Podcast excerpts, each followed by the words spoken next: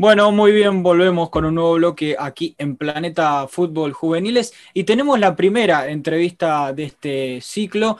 Estamos con Pablo Zucarrat, él es psicólogo deportivo y ha trabajado en varios planteles de equipos del fútbol argentino. Pablo, ¿cómo te va? Aquí Julián Quintero te saluda, ¿cómo andas? Hola Julián, muy bien, muchas gracias por comunicarse, un placer. Bueno, agradecerte la posibilidad de charlar un ratito aquí en, Planeta Fútbol Juveniles y preguntarte por este, cómo crees que ha afectado esta cuarentena que ha sido bastante larga para los juveniles porque no han competido en todo el 2020. ¿Cómo crees que los afectó a ellos desde lo emocional, desde lo psicológico, desde las ganas de, entrenar, eh, eh, estando en casa todo el día? ¿Cómo crees que afectó eso? Bueno, evidentemente pues, creo que hay consecuencias, obviamente que, las hay, seríamos necios si no pensaríamos en unas consecuencias, eh, y, creo que, es más psicológica que física, ¿no? Si bien físicamente, obviamente, los chicos tuvieron que ponerse a punto a medida que se les fue permitiendo volver a los entrenamientos, pero eh, para mí lo que más afectó fueron dos aspectos en el deporte. Uno es el hábito deportivo, es decir, cortaron con ese hábito, con ese ir a entrenar todos los días, con ese ir a prepararse, ese hábito deportivo que te ayuda a tener un horario, una regularidad, acostarte temprano, alimentarte sano. Eh, bueno, después eso tiene un correlato automáticamente que impactó primeramente en el sueño del deportista, luego esto eh, generó hábitos no muy sanos, entonces no digo, no digo así que fue en todos, pero sí eh, en algunos aspectos generales ha sucedido, y bueno, eh, hablando con, con, con entrenadores de otros clubes, inclusive eh, eh, digamos, eh, he tenido que trabajar desde Tierra, de Tierra del Fuego hasta, hasta Jujuy y Salta por esta pandemia, desde el impacto psicológico y emocional en los chicos, y cuando se volvió a los entrenamientos, se pensó que iba a haber una masiva, se iban a volcar todos a entrenar, se iban a volcar todos a, a, volver a la práctica deportiva y sin embargo costó y muchísimo que los jóvenes se vuelquen, tomen conciencia, tengan hábitos, vuelvan a cumplir con los horarios eh, y bueno, eso de alguna manera eh, impactó. La otra parte es la parte social, la parte de lo que el, deporte genera, la unidad del grupo, estar eh, con un grupo, digamos, eh, ya eh, particular, eh, el hecho de, saber que te vas a encontrar con tus compañeros, con tus amigos, y la imposibilidad de que, se dio por, la, por la cuarentena de salir, ha impactado mucho en el aspecto social del joven. Y, bueno, estoy hablando de los deportistas, ¿no? Porque también se ha dado esto de, de que los jóvenes igual querían salir, entonces se dieron desde, desde fiestas clandestinas a, bueno, encuentros, eh, por así decirlo, bueno, eh, clandestinos, o empezaron a juntarse sin que nadie, sin, sin los protocolos convenientes. En cambio, el club que tiene el espacio, el lugar y justamente la pasión por la cual los une, bueno, eh, fue uno de los más afectados y creo que eso también modificó mucho la conducta de adolescentes, niños, donde inclusive se han generado ciertas fobias eh, o, bueno, o, ataques de ansiedad que no ayudó a la posibilidad de volcarse directamente a la actividad deportiva cuando esto se permitió. Pablo, te consulto, eh, mencionabas esto de que hay jugadores que pierden hábitos, como por ejemplo entrenar y demás cosas que mencionabas, pero puede que por otro lado también los jugadores ya se han saciado algunos hábitos como reforzar eh, vínculos con las familias de, por ejemplo, en caso de futbolistas que vivían en pensiones en el club, están acostumbrados a, compartir plantel con, demás compañeros y de repente eh, se encuentran de nuevo con sus familias, tanto tiempo sin competir y demás. ¿Puede que haya algún, algún aspecto positivo en rescatar desde lo emocional? Sí, sí, eh, como digamos me hizo la pregunta cuáles fueron las consecuencias, las secuelas que esto impactó, como una mirada un poco, no digo negativa, pero realista. También hay una mirada que, bueno, puertas para adentro, eh, las pensiones de los equipos de fútbol se cerraron en plena pandemia, entonces los chicos volvieron a sus hogares, cargaron las pilas emocionalmente, me acuerdo que había un jugador que me decía que, bueno, él creía, creía que le iba a afectar más, pero bueno, esto de estar todos los días en casa, estar, estar cuidado con mamá y papá, bueno, eh, sacaba, eh, digamos, el tajada, si se puede decir, del aspecto positivo. Claro. Sin embargo, es positivo, pero en el camino de un deportista que requiere de sacrificio y muchas veces hay muchos jóvenes que tienen que irse a, otras, a, otros, provincias, em, dejar sus lugares, bueno, eso ha, hecho que, bueno, le haya costado después y, tal vez hasta la hayan pensado y algunos inclusive han tomado la decisión, que no digo que sea mala, sino que simplemente son decisiones, de quedarse en su pueblo, quedarse en su lugar, como, como que la pandemia lo ayudó a tomar decisiones. Estamos hablando obviamente de, niños a veces de 12 años en adelante, ¿no? Hasta los 18 inclusive. Ahora, Pablo, eh, hablamos de las pros y los pros y los contra en cuanto a, la situación en sí, pero en la forma de trabajo, porque a vos ahora te toca trabajar eh, y a todos los psicólogos deportivos vía Zoom, eh, me imagino. ¿Cuáles son las, o sea, si es que hay alguna, algún pro, y cuáles son las contras de no tener ese, ese tacto con, la persona y el cara a cara y quizá eh, otro tipo de intimidad que se puede tener en el día a día?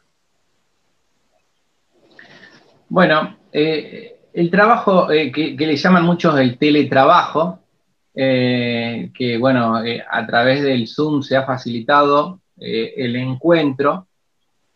sí, ha aumentado muchísimo en la época de la cuarentena, digamos, sobre todo más en la cuarentena fuerte, más estricta, si se quiere llamar.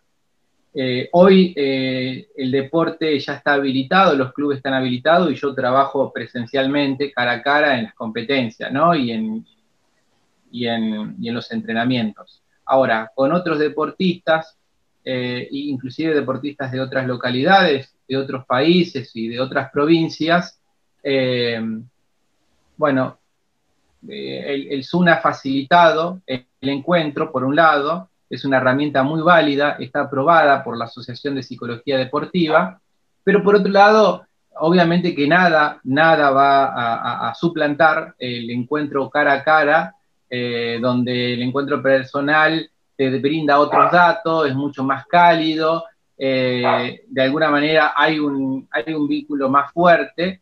Eh, es más, yo hoy lo tomo muchas veces si se pueden llegar hasta mi consultorio, prefiero una primera entrevista personal, pues nos manejamos vía Zoom.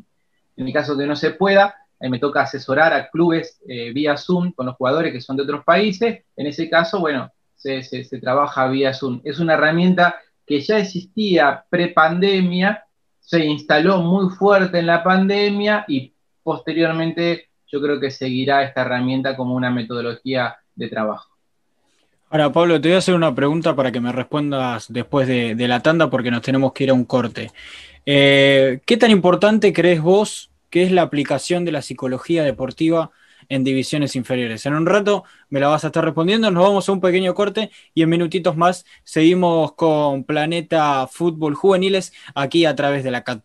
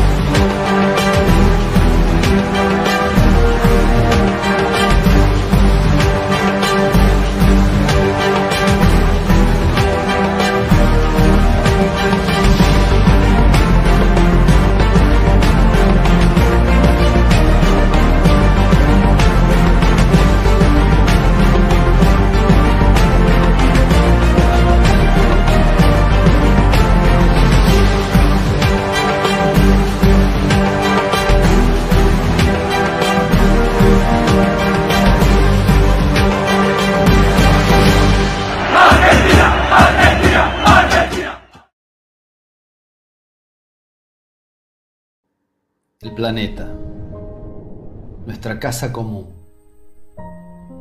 la casa de la humanidad, hoy está en una situación grave, compleja. Cuidarlo es una obligación. De esto depende la supervivencia no solo de nuestra generación, sino también de aquellos que vendrán después de nosotros.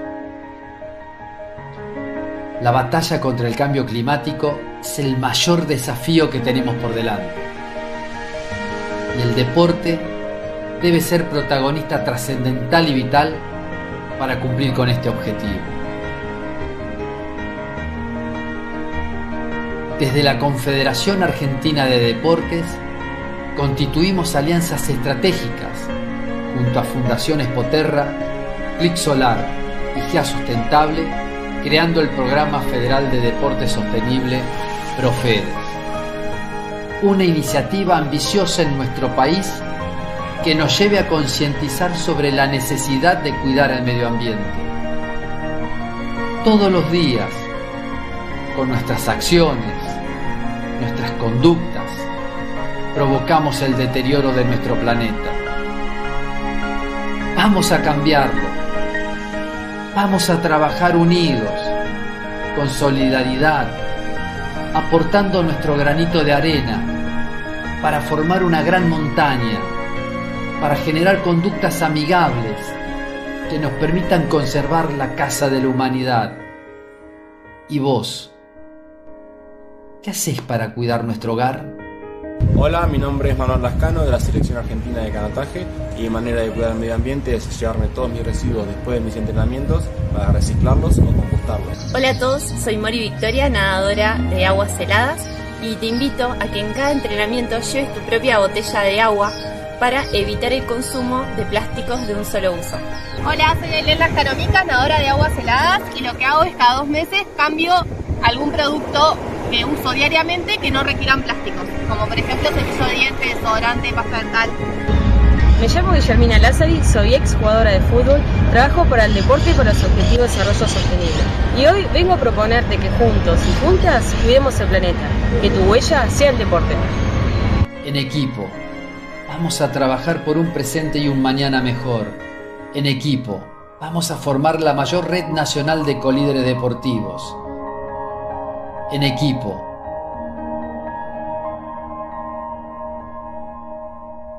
Cuidemos nuestra casa.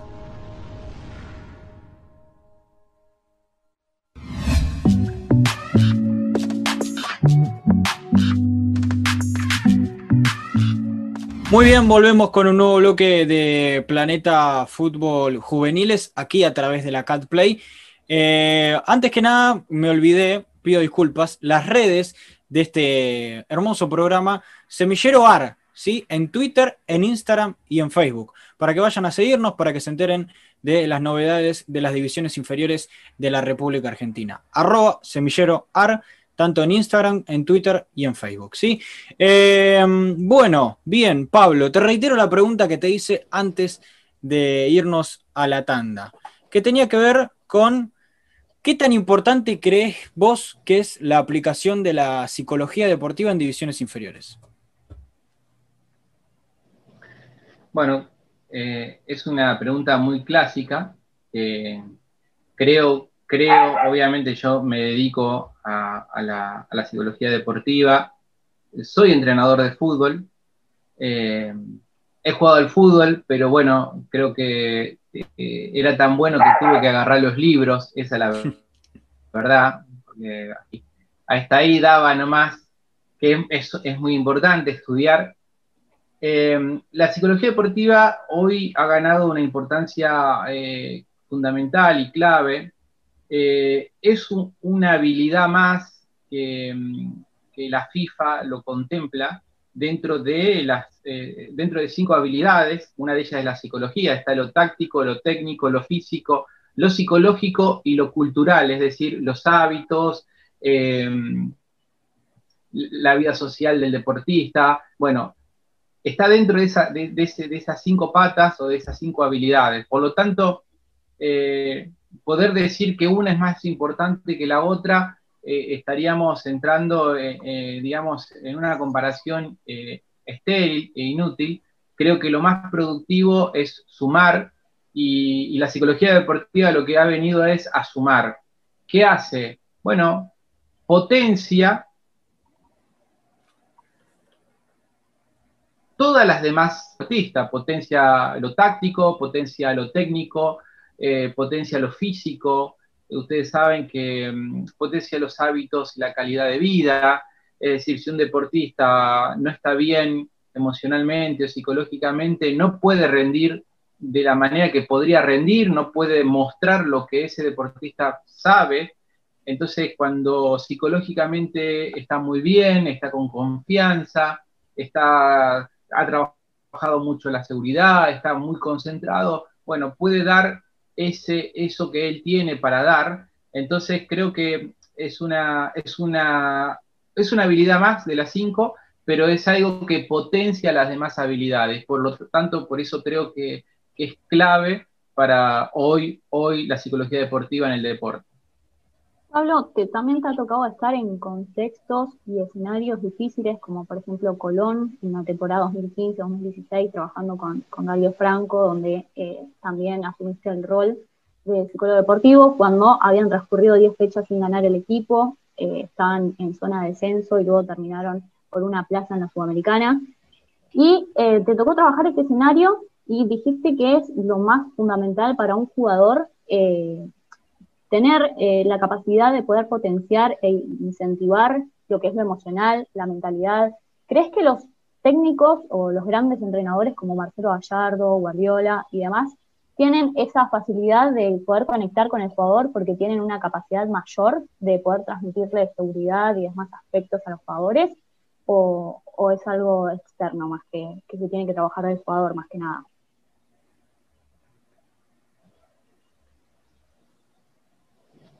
Bueno, e, e, es, muy interesante la pregunta, pero es muy difícil la respuesta, porque eh, si bien no, no, no, tuve la suerte de trabajar ni con Guardiola ni con Gallardo, pero bueno, eh, uno interactúa y habla con jugadores que, han sido dirigidos por ellos, pero también eh, creo que es muy importante la institución en la cual están, donde estos entrenadores eh, trabajan de forma interdisciplinariamente con los demás profesionales y son eso, en ese conjunto de trabajo, en ese conjunto de profesionales que, bueno, que vienen a potenciar a ese jugador y bueno, el capitán, el que lleva adelante la batuta, justamente es el entrenador. Yo creo que ahí está la capacidad de los entrenadores de saber guiar y acompañar y trabajar en equipo eh, y antes esto fue cambiando mucho en la historia del, fútbol, sobre todo,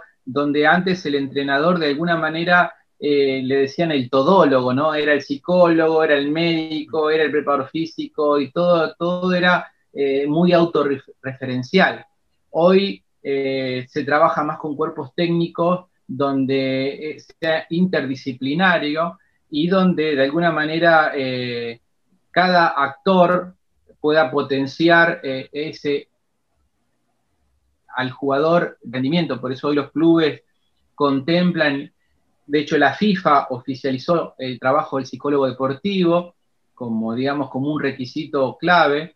Y también los clubes en general ya todos tienen eh, un departamento de psicología deportiva y neurociencia, donde, bueno, se llevan a cabo estos, eh, se trabaja de esta manera. Por eso no hay que hacer hincapié solamente en una sola eh, habilidad, la técnica o solamente lo físico, y lo físico es lo más importante, porque bueno, creo que el ser humano justamente eh, es así de complejo y es un deporte muy humano, digamos, el fútbol es muy emocional, eh, ya lo sabemos por, desde, desde el hincha, pero también desde el que lo practica, porque lo practica porque ama, porque le gusta, y lo que hacemos esto también lo hacemos también con mucha pasión, con mucho profesionalismo. Entonces, bueno, tenemos que encontrar en esto ese equilibrio donde conjugar, eh, es, ahí está el arte y la habilidad de estos entrenadores que logran, ¿no? Lo que logran. Pablo, eh, la verdad que me quedaría hablando durante mucho tiempo porque es un tema recontra interesante y, y del que hay mucho tema para hablar, pero lamentablemente el tiempo nos corre, así que te agradecemos muchísimo y bueno, seguramente te estaremos molestando para, para poder hablar aquí en Planeta Fútbol Juveniles y, y en CatPlay. Así que muchísimas gracias por la entrevista. Gracias a ustedes por llamar, chicos, a su disposición. Bueno, ahí teníamos la palabra de Pablo Zucarrat, ¿sí? psicólogo deportivo, para hablar un poco de lo que tiene que ver con la cuarentena, con lo que tuvo que ver con la vuelta al fútbol y con cómo esto afectó también a las divisiones eh, juveniles. Nos vamos a ir a un pequeño corte, ¿sí? Y en minutitos más venimos con el ping-pong de noticias final de Planeta Fútbol Juveniles. Vamos a un corte y ya venimos.